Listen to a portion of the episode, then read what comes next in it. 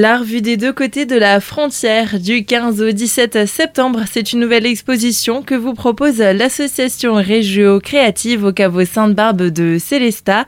Pour en parler, nous sommes aujourd'hui avec Freddy Kempf, le président de cette association. Bonjour. Bonjour. Qu'est-ce qu'on va pouvoir découvrir lors de ce nouveau euh, rendez-vous? Dans ce rendez-vous, qui est le deuxième de cette année, on découvrira une exposition qui sera à moitié réservée à des peintres, peintres et peintresses, si on peut dire au féminin et une autre moitié à des techniques un peu plus différentes comme la sculpture sur bois, la mosaïque, des céramiques et également des photographies. Ce sont des membres qui font partie de l'association franco-allemande depuis pas mal de temps et cette exposition sera la dernière de l'année sur Célestat.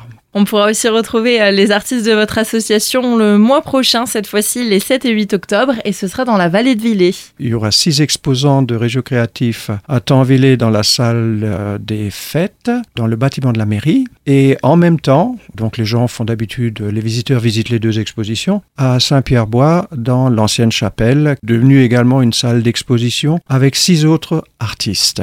Freddy Kempf, merci beaucoup. On se donne donc euh, rendez-vous du 15 au 17 septembre prochain au caveau Sainte-Barbe de Célestat.